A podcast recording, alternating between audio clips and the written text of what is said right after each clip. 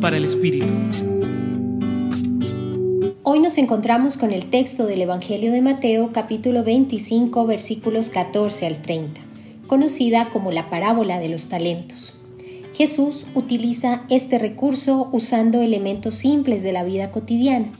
Estas enseñanzas anuncian un mensaje a través de comparaciones que son conocidas como parábolas, palabra que viene del hebreo mashal y del griego parábole, que indica colocar dos cosas, situaciones o hechos, una al lado del otro para comparar.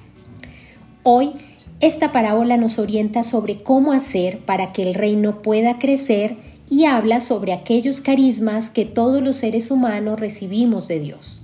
No todos somos iguales. Algunos tendremos fortalezas en algunos aspectos, otros en otras.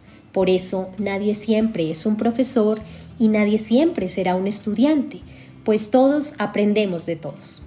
Una clave para entender el significado de esta parábola es evaluar cómo coloco esos talentos al servicio de Dios y cómo hago para que el reino crezca a raíz de ellos, es decir, a través del amor, la fraternidad y el compartir con otros. La parábola no se centra en producir talentos, en hacerlos más grandes y vistosos para que me reconozcan, sino cómo me relaciono con Dios y con mis hermanos por aquello que me es donado. Los primeros sirvientes, sin darse cuenta y sin buscar mérito, trabajan con sus talentos, pero el tercero tiene miedo y no hace nada, por eso pierde todo lo que tenía, no asume el riesgo y pierde el reino. Así pues, que la pregunta sería, ¿qué posición asumes en esta dinámica de reino? ¿La de los dos que no tienen miedo y arriesga? ¿O la de aquel que tiene miedo y se queda detenido?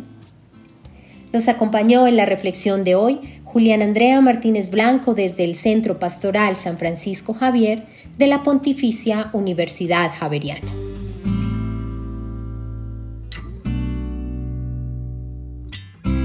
Escucha los bálsamos cada día entrando a la página web del Centro Pastoral y a javerianestereo.com.